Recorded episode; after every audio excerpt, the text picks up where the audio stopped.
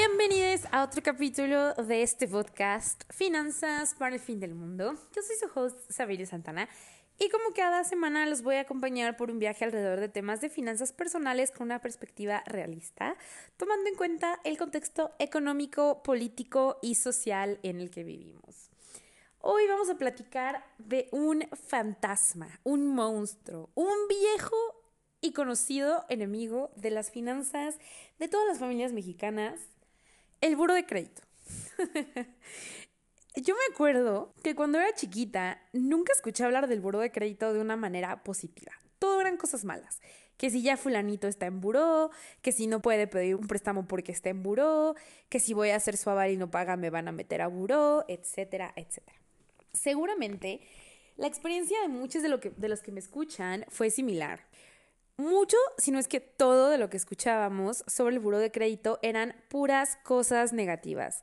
Y por eso muchos tenemos miedo del crédito y de las instituciones financieras porque tenemos miedo de quedar endeudados y marcados para siempre como deudores y pues que tener este registro negativo que nos afecte para toda la vida, ¿verdad? Así que hoy vamos a desmenuzar algunos de los mitos más comunes que nos contaron y nos siguen contando sobre el buro de crédito y vamos a entender su funcionamiento, los beneficios que tiene, las precauciones que hay que tomar y también les quiero compartir una pequeña reflexión acerca de cómo funciona el buro de crédito. Para empezar, hay que entender qué es el buro de crédito. Este buro es un registro en el cual se pone toda la actividad crediticia de todos y todas las mexicanas usando nuestros números de identidad, como puede ser RFC, el CURP, etc.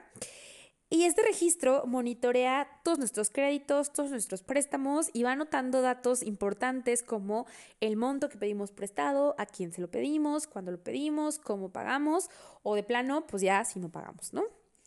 Este registro es llevado por una institución privada, o sea, no es el gobierno eh, la que lleva este control. La verdad, cuando yo me enteré de esto, sí me impresionó. Yo siempre pensé que era el gobierno, pero no, es una institución privada. Obviamente es verdad que el gobierno se encarga de regular cómo se lleva a cabo este registro. Lo malo de este sistema privado, a mi parecer, es que lo que está haciendo de facto es privatizar nuestra información financiera. Para quien no lo sepa, tú puedes consultar tu información crediticia una vez al año sin costo alguno en buro de crédito, pero si quieres consultarla más veces, tienes que pagar. Y sí, es una cantidad baja de dinero, pero igual me parece injusto que tengas que pagar por la información que tú mismo eh, generas con tu propia actividad crediticia y que además esta empresa ya está comercializando esta información. ¿Cómo, cómo, cómo, cómo? Pues mire, el buro es consultado por todas las instituciones que nos ofrecen un crédito. Si tú vas a pedir una tarjeta de crédito, un préstamo, una hipoteca, un crédito para el coche, la tarjeta de Palacio de Hierro, del Sambors, bueno, hasta la de crédito del Walmart, todos ellos van a consultar tu buro de crédito. Y esto lo hacen para tener información sobre nuestro perfil de riesgo. Como platicamos en el episodio de rendimientos y de riesgos, cuando alguien nos presta dinero, se tiene que fijar en qué tan riesgosos somos, o sea, qué tan probable es que le paguemos o no le paguemos eh, de vuelta, ¿no? Si hay más probabilidades de que no le pagues, entonces se dice pues que eres más riesgoso, ¿no? Y esto lo hacen, o sea, consultan nuestro nivel de riesgo por dos cosas.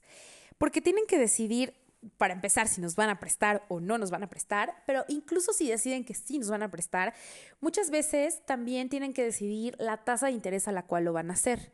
Es decir, si tú eres una persona que, que, es más riesgosa, pero no tan riesgosa como para no darte una tarjeta de crédito, a lo mejor sí te la doy, pero te doy una línea de crédito chiquita porque qué tal que no me pagas, mejor te la doy chiquita.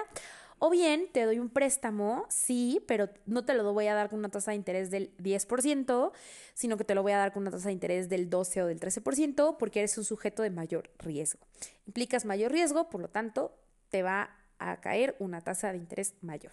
Entonces, este buro de crédito tiene información muy importante sobre nosotros que impacta directamente en nuestra vida financiera.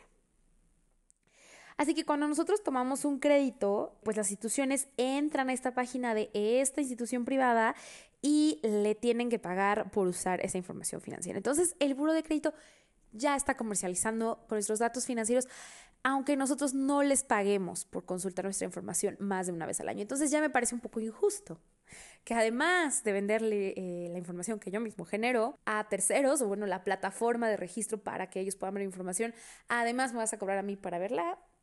Suspicious, ahí está suspicious el asunto, sospechoso. Pero bueno, como les contaba, el buro de crédito es un personaje recurrente en la vida financiera de las familias mexicanas, pero a pesar de que es nombrado todo el tiempo, hay mucha desinformación y confusión sobre cómo funciona el buro.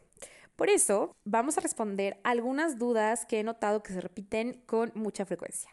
Para empezar, ¿qué significa estar en buró? Todos los que hemos tenido algún crédito o algún servicio crediticio estamos en buró y eso no es algo malo, al contrario, es algo bueno.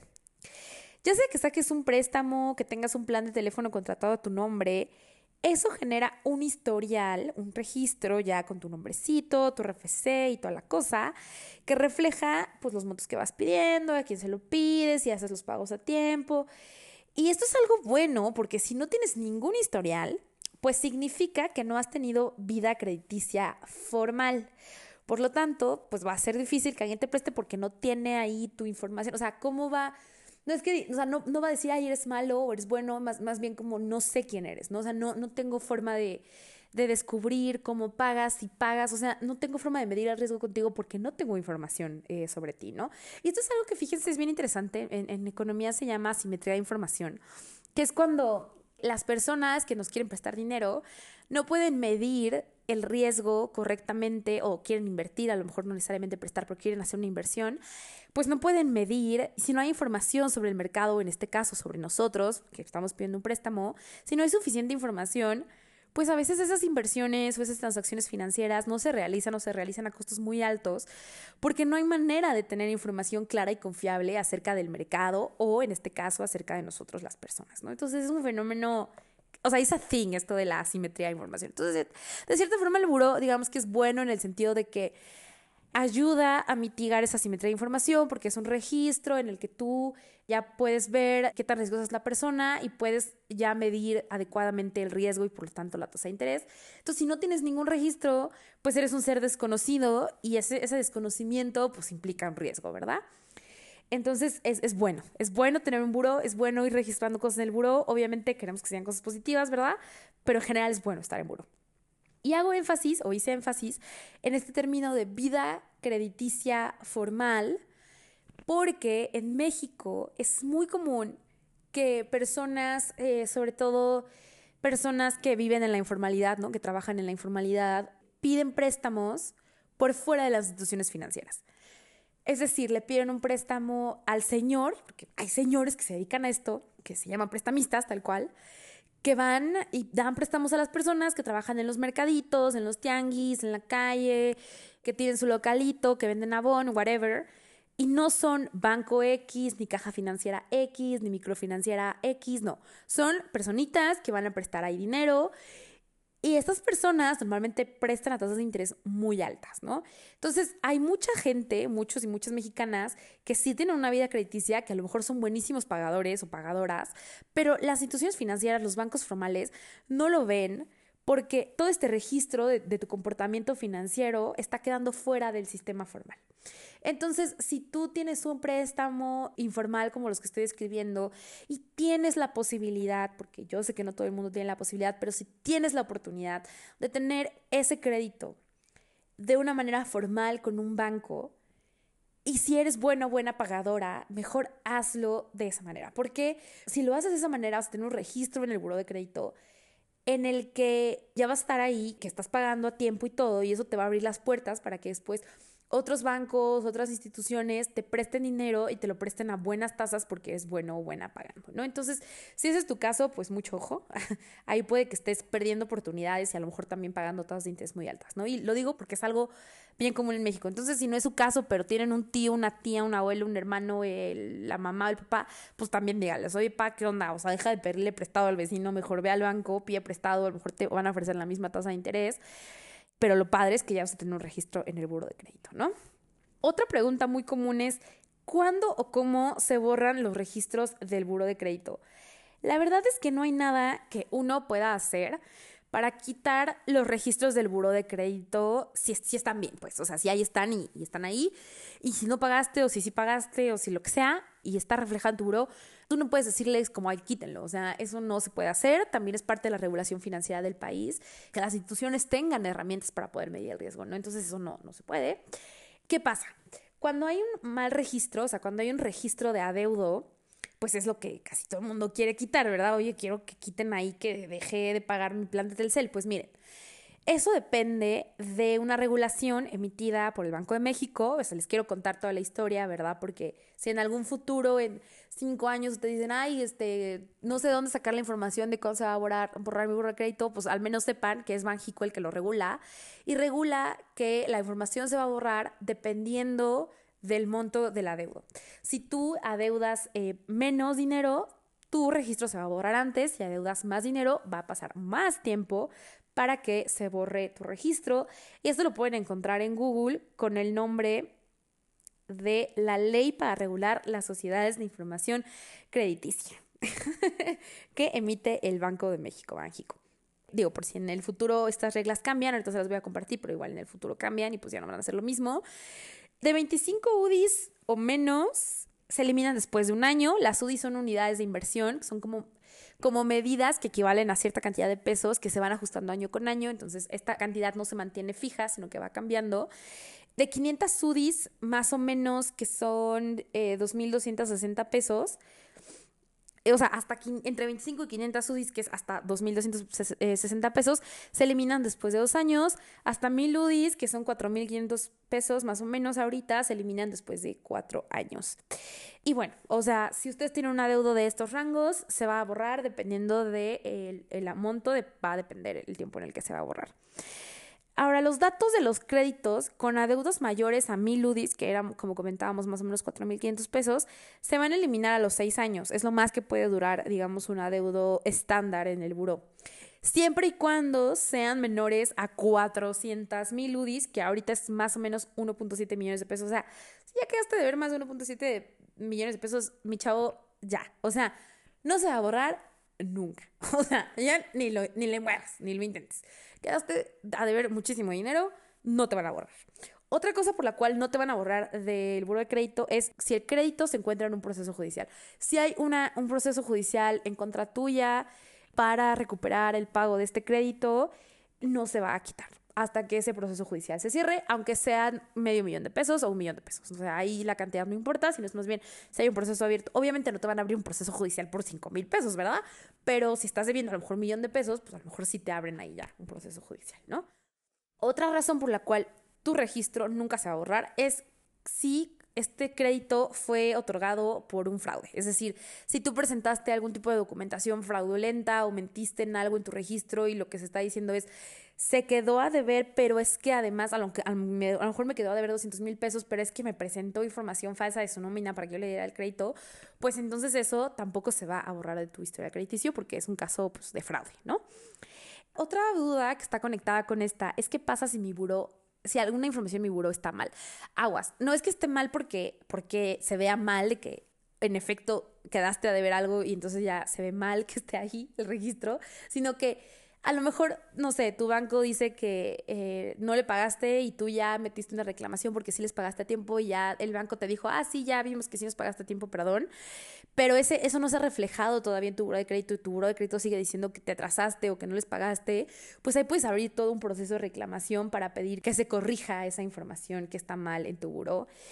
Y esto se hace eh, directamente en el sistema de reclamaciones en línea o descargando una solicitud en la página oficial de Buro de Crédito. Y pues ya, te van a hacer todo un proceso para que puedas corregir la, la información que está mal en tu registro. Y finalmente, una duda muy común es cómo acceder a mi buro de crédito. Como les digo, tenemos una consulta gratuita al año entrando a la página del el buro de crédito tal cual tengan a la mano toda su información financiera porque les van a pedir un chorro de cosas, les van a pedir cosas estándar, nombre, RFC, CURP, mail y todo eso, pero además les van a pedir una cantidad de información financiera que para qué les cuento, es un horror. Les van a pedir que si tienes tarjetas de crédito, el número de la tarjeta, que cuando vence, que cuál es el, la línea de crédito, o sea, cuánto es el crédito máximo. Si tienes algún préstamo, ponlo. Si tienes hipotecas, ponlas. Si tienes préstamo de coche, o sea, una cosa así gigante. Entonces, toda su información financiera, o sea, si tienen hipotecas, préstamo de coche, préstamo para negocio, préstamo personal, tarjetas de crédito, todo ténganlo a la mano porque lo van a necesitar. Y ya después de que pasen por todo ese proceso, van a poder acceder a su buro de crédito. Eso se puede hacer de manera gratuita una vez al año. Como les decía, si quieren hacerlo más de una vez al año, tenemos que pagar. Y algo bien importante, ahorita que estamos hablando del acceso al buro de crédito, es quién, cómo y cuándo pueden acceder a tu buro de crédito. Hay una cosa ahí en la página de Buro de Crédito que les va a salir en la página principal o también cuando estén en el proceso de sacar su, su historial o reporte de crédito, que es como se llama en la página, que es activar alarmas para cuando alguien consulta mi buro. ¿Qué son esas notificaciones que, te, da eh, la opción de activar? Las instituciones financieras, como les decía, van a consultar tu buro de crédito cuando te quieren ofrecer un crédito, pero para eso te tienen que pedir tu autorización. Si ustedes han pasado por nuestros procesos, ya sabrán, y si no, se los, se los cuento de una vez.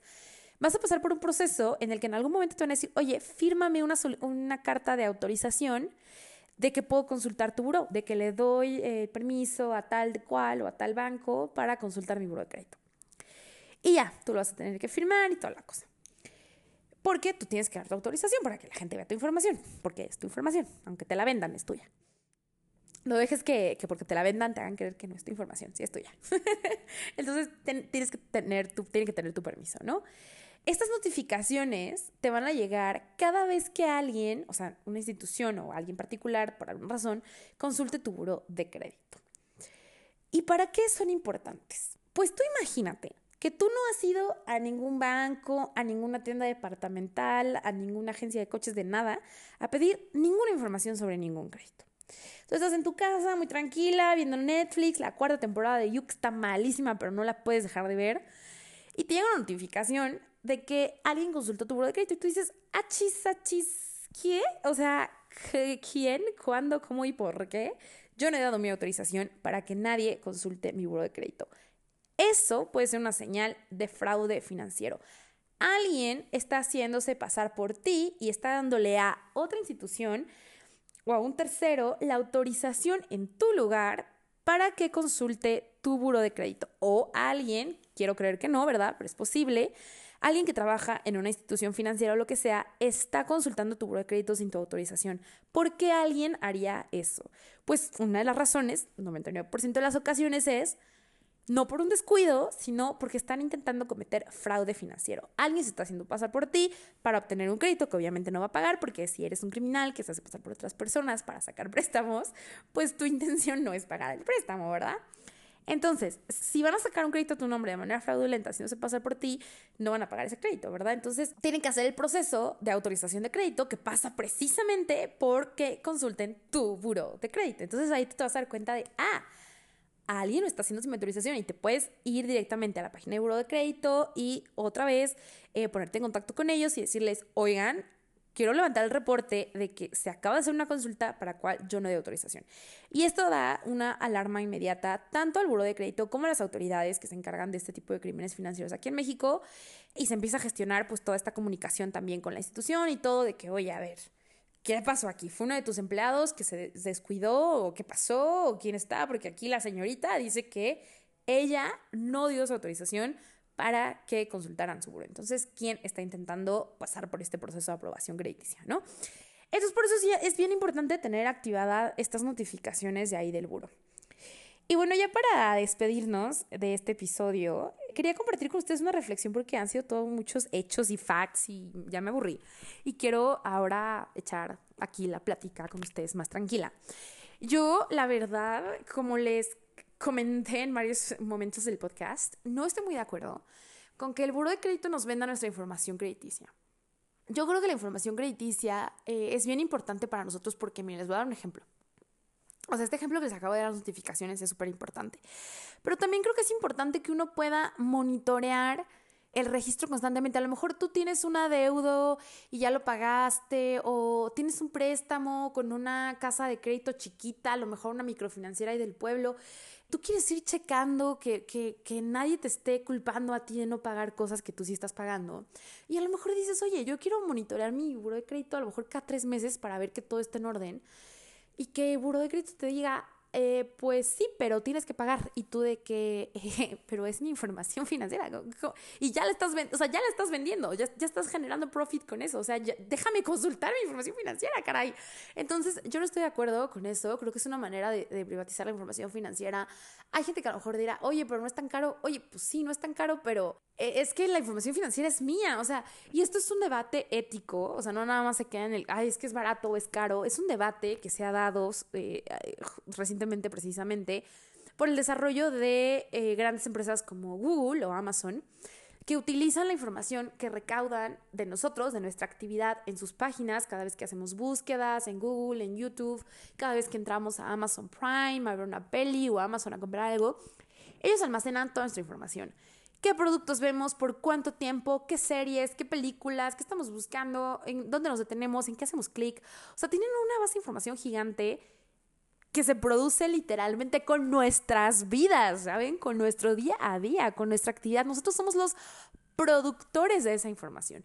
Y ahora esa información está siendo privatizada por Amazon, Google y otros gigantes de la tecnología para ser vendida como moneda de cambio, como un bien en los mercados eh, pues de las grandes empresas. No se la venden a los anunciantes o ellos mismos la utilizan para crecer aún más. Entonces ha habido debates, sobre todo en Europa, en la Unión Europea, acerca de quién es el dueño de esta información y si los ciudadanos tenemos o no derecho de reclamar esta información como nuestra. Y la respuesta de muchas personas a esta pregunta es sí.